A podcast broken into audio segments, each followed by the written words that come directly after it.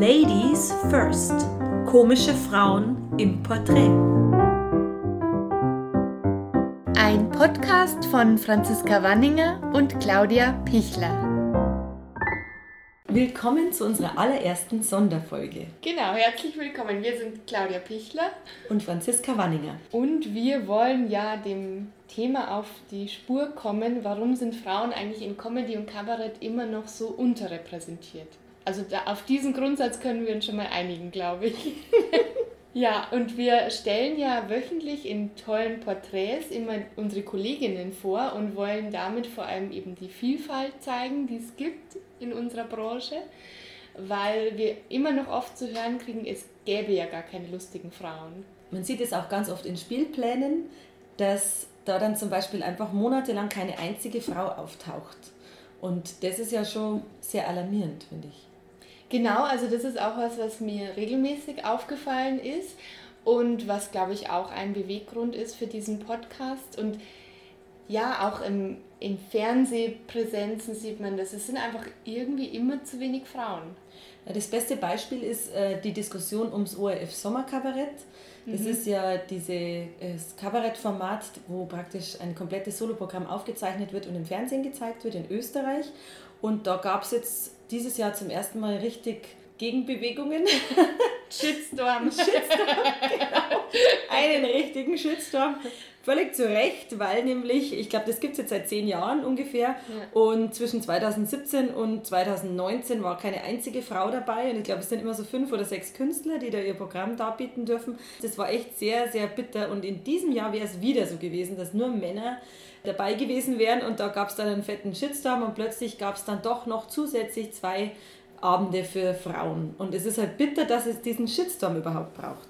Ja, aber immerhin gibt es den jetzt wenigstens. Also davor ist es ja offensichtlich zu wenig Leuten auch aufgefallen. Und das allein finde ich schon so alarmierend. Und ja, man muss auch schauen, bei jeder Preisverleihung denke ich mir, wo sind die Frauen? Also irgendwie es sind so viele Aspekte, die einem so das Gefühl geben, irgendwie die Frauen sind noch nicht richtig angekommen im komischen Fach auf der Bühne. Und ich glaube, wir brauchen diese Sonderfolgen jetzt, um einfach da mal genauer hinzuschauen und um mal ja, ein paar Fakten auch zu sortieren und nicht nur das, was wir quasi im Gefühl haben, einfach mal auch richtig zu checken.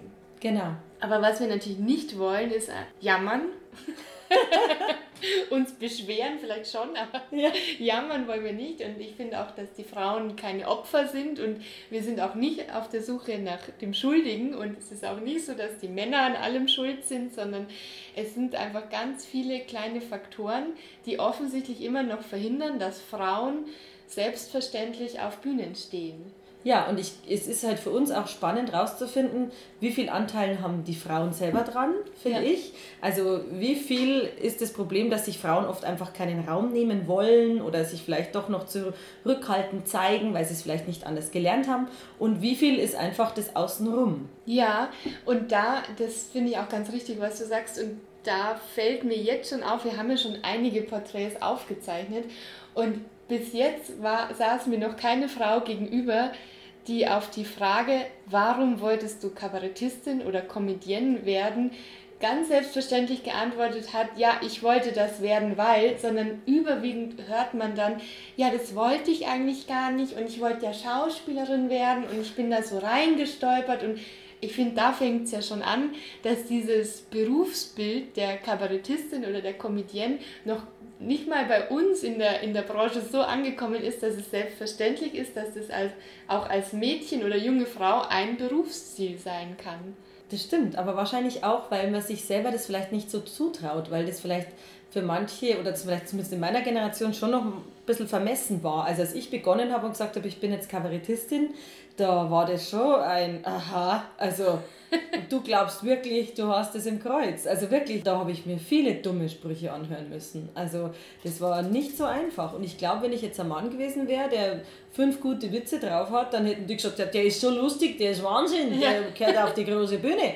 Also ich fand das schon schwierig damals, ehrlich gesagt. Ja, und wir sind ja beide in Bayern aufgewachsen, wo einfach äh, die Selbstverständlichkeit, eine Frau steht mit eigenen Texten im Bereich Kabarett auf der Bühne. Das ging los in den 80ern mit Lisa Fitz gegen alle Widerstände, hat die sich da durchgesetzt. Und dann kamen so äh, nach und nach eben Luise Kinseer oder wer auch immer noch Tina nach. Schwarzmann, genau. Genau, die kamen dann so nach und nach, aber das ist ja noch gar nicht so lang her.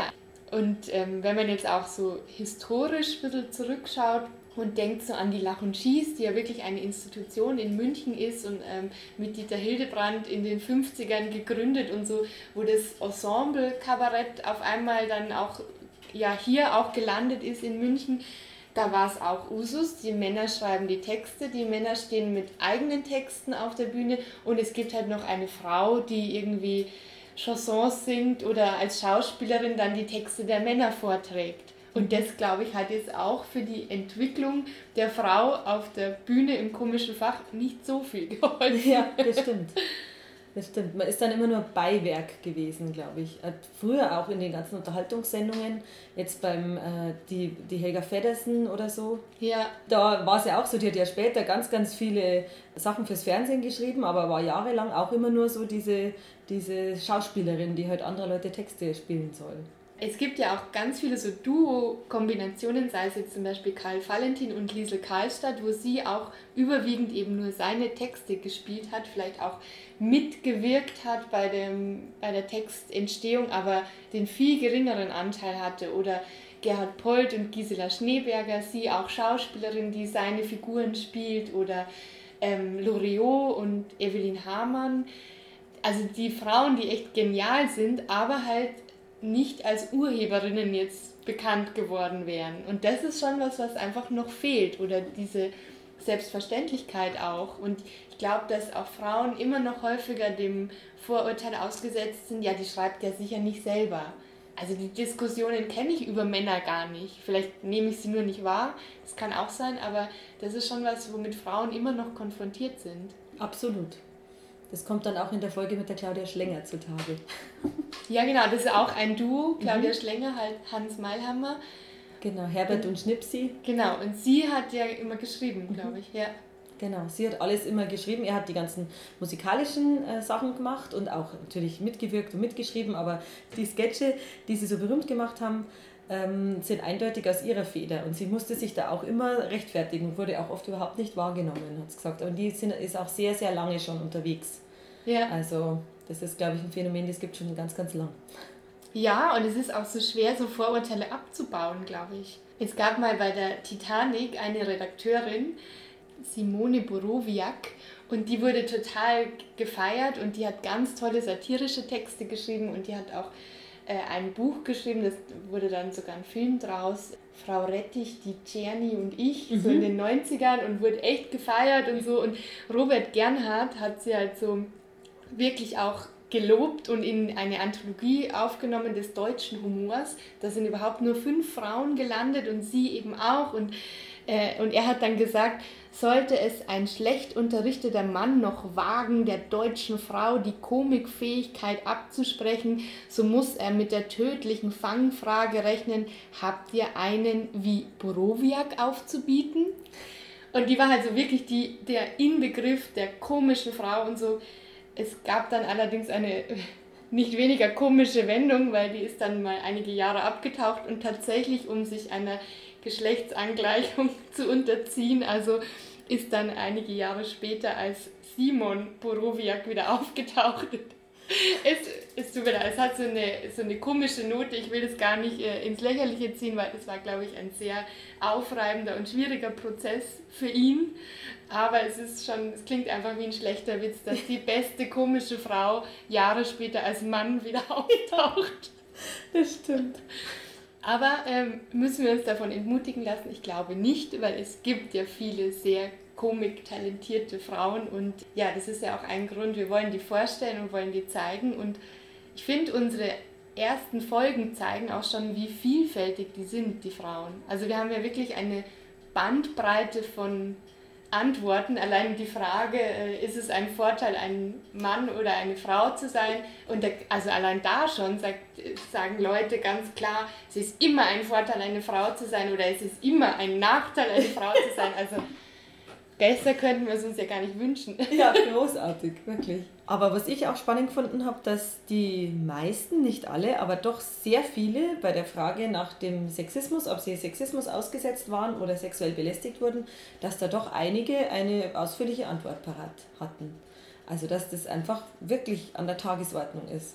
Ja, und ich glaube schon, dass es auch so gesellschaftliche Prozesse in den letzten Jahren gab, dass man da auch viel mehr drüber spricht inzwischen.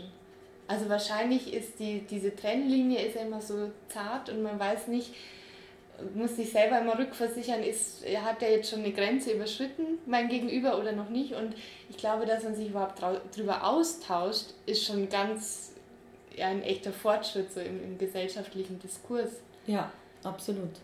Weil es ja immer noch so schambehaftet war, darüber zu sprechen, glaube ich. Ja. Weil man ja irgendwie als Frau, wenn einem sowas passiert, oft denkt, ja, war ich jetzt das oder hätte ich das nicht irgendwie abwenden können oder man sucht dann schnell die Schuld bei sich, was ja völliger Schwachsinn ist, weil im Prinzip ist man aus einem beruflichen Kontext, in einem beruflichen Kontext da dort und hat niemanden in irgendeiner Weise Hoffnungen gemacht und der Typ gräbt dich ja trotzdem an und, und, und grapscht dich an oder so und das ist einfach absolut, das ist ein totales No-Go und das geht überhaupt nicht, weil der ist einfach eine blöde Sau. Und trotzdem ist man wahrscheinlich so konditioniert und so erzogen, dass man sich denkt, oh Gott, und, äh, und irgendwie äh, ja. eher dann die Schuld wieder bei sich sucht. Und ich finde es super, dass da junge, jüngere Frauen, wir sind ja auch noch sehr jung, aber jüngere Frauen da jetzt irgendwie eher noch einen Mund aufmachen und ja, und sich einfach das nicht so gefallen lassen und es gern auch mal einen Shitstorm gibt.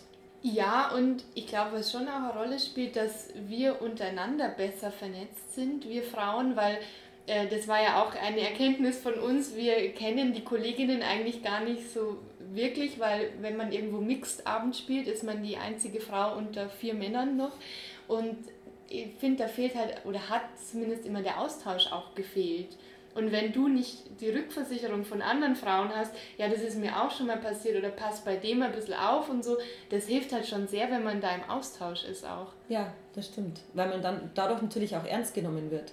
Ja, und ich glaube, dass so, so Bewegungen wie jetzt auch Sisters of Comedy da sehr hilfreich sind, wenn man sich bewusst eben ein, ein Datum im Jahr setzt und da denkt, da gehen jetzt alle Frauen auf die Bühne und dann trifft man auch an einem Abend mal vier, fünf andere Frauen. Das passiert das ganze Jahr nicht sonst. Und dann spricht man eben auch über solche Sachen. Ja. Also es gibt ganz viele Themen, wo wir ansetzen wollen, aber es ist auch echt schwierig. Also ich merke es bei mir selber, dass ich mich schon vorab so absichern will, weil die Diskussionskultur ist, glaube ich, echt auch schwieriger geworden. Und ich denke mir dann schon immer, wenn ich jetzt betone, dass Frauen Hindernisse haben, fühlen sich dann Männer wieder schlecht, weil die sagen, ja, aber wir haben die ja auch. Oder also es ist, ich will mich gegen jedes Gegenargument, merke ich, schon vorher so absichern. Und es hemmt auch echt dass man mal seine Meinung raushaut, weil man immer vorher, also ich habe schon so viele Schranken im Kopf und denke mir vorher, was könnten jetzt die Einzelnen da dagegen sagen und ähm, ich glaube, ein Weg daraus ist wirklich, dass wir auch versuchen wollen, bei jedem Unterthema einfach uns Fakten zu holen, uns Studien anzuschauen und uns einfach auch ein bisschen abzusichern so. Ja. Sonst bekommen wir nämlich einen Shitstorm. Also Shitstorm wollen wir keinen, aber Feedback, ja. was, was man oder wie man sich dem Thema gut nähern kann, das nehmen wir gern an. oder auch wenn jemand gute Beispiele hat, dann freuen wir uns. Das stimmt. Wenn wir es analysieren. Ich habe jetzt ein Beispiel mitgebracht, eine Studie, nämlich von der Malisa Stiftung. Das ist ja die Stiftung von Maria und Elisabeth Furtwängler, 2016 gegründet. Und die haben sogar zwei Studien schon präsentiert, die mich echt interessieren. Und zwar die erste war 2017 über Geschlechterdarstellungen in Film und Fernsehen, was jetzt nicht so direkt unser Thema ist, aber was sehr viele, viel Ähnlichkeit hat. Und ich wollte da einfach nur die wichtigsten Punkte mal aufzählen, also die wichtigsten Ergebnisse dieser Studie. Und zwar Nummer eins, Frauen sind unterrepräsentiert. Definitiv. und zwar, also in Film und Fernsehen kommt auf eine Frau kommen einfach immer zwei Männer. Und die einzige Ausnahme ist übrigens, sind äh, Daily Soaps. Also da ist das Geschlechterverhältnis ausgewogen. Aber sonst ist die Regel wirklich, eine Frau kommt auf zwei Männer. Und je älter die Frau ist, umso seltener ist sie zu sehen. Also ab Mitte 30, unser Alter, verschwinden die Frauen. Und der größte Unterschied ist tatsächlich bei non-fiktionaler Unterhaltung, bei U50, da kommt eine Frau auf acht Männer. Krass. Also Krass. alte Männer sind offensichtlich kein Problem, alte Frauen schon. So ist es im Kabarett wahrscheinlich auch.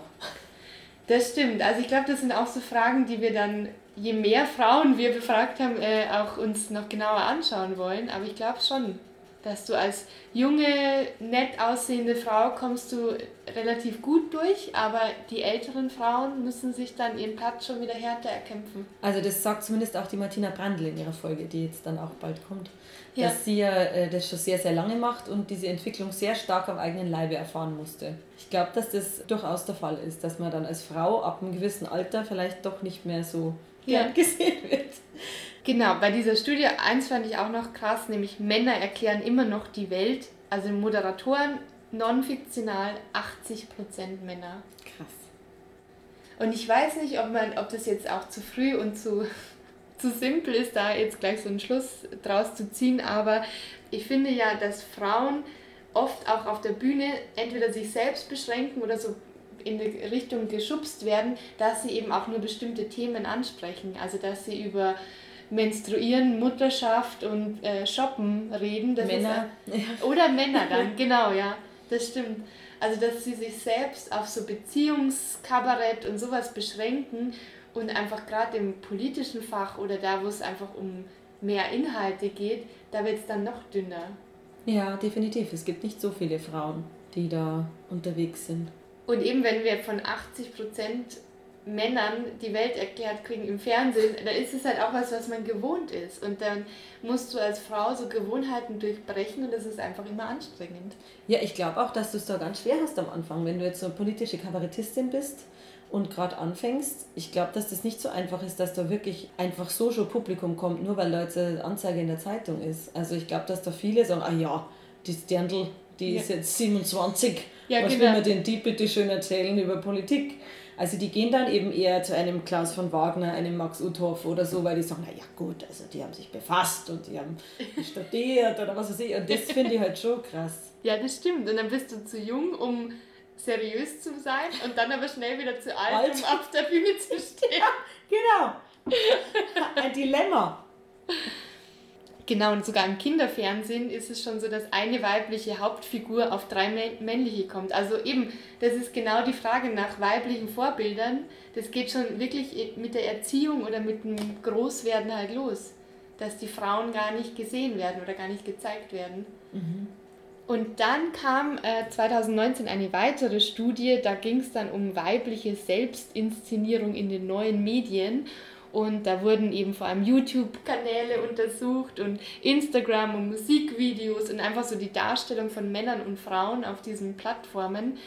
Und auch dazu nur ganz kurz, auch Erkenntnis Nummer eins, Frauen sind unterrepräsentiert. Also genau dasselbe Verhältnis, eine Frau trifft auf zwei Männer. Frauen zeigen sich vor allem mit Themen, die als stereotyp weiblich gelten, also Beauty, Mode, Food, während Männer viel breiter aufgestellt sind. Die sprechen über Musik, die machen Lernvideos, die sprechen über Politik, über Games, über Comedy. Also denen steht so alles offen. Beziehungsweise ist schon wieder falsch gesagt, gell? Ja, weil, weil die Frauen machen es einfach nicht, oder? Ja, das ist eben die Frage. Also, ja, woher kommt es? Wollen die Frauen das nicht machen oder besetzen die eh Themen, wo dann auch das Publikum leichter zu finden ist? Das ist ja immer so eine Wechselwirkung. Mhm. Eine weitere Erkenntnis ist auch, dass Frauen sich häufiger im privaten Umfeld zeigen. Also die zeigen sich auch emotionaler und die deklarieren ihr Tun häufiger als Hobby. Echt? Ja, und das ist doch absurd, wenn man sich denkt, wie viel YouTuberinnen auch verdienen. Mhm. Aber es wird immer so klein geredet. Krass. Und Männer sagen ganz selbstverständlich, die können ich, das, also das ist mein Beruf und ich, also die haben eine andere Selbstverständlichkeit. Mhm. Also ihr merkt schon, es gibt wirklich sehr, sehr viel zu besprechen in den kommenden Folgen und wir freuen uns auch schon drauf. Und die nächste Sonderfolge, die findet statt im Rahmen der Medientage im Literaturhaus München am 24. Oktober. Und so wie es aussieht, wird es auch gefilmt und danach als Video bei YouTube etc. bereitgestellt. Genau, so genau wissen wir das noch gar nicht, aber wir gehen davon aus. Und wenn ihr, äh, was ihr ja eh tut, fleißig den Podcast abonniert, dann bekommt ihr eh eine Benachrichtigung. Ganz genau. Also, das war's von uns. Servus. Bis zum nächsten Mal. Wenn ihr mehr über uns erfahren wollt, claudiapichler.com oder franziska-wanninger.de. Da findet ihr auch immer die neuesten Folgen. Support your local ladies.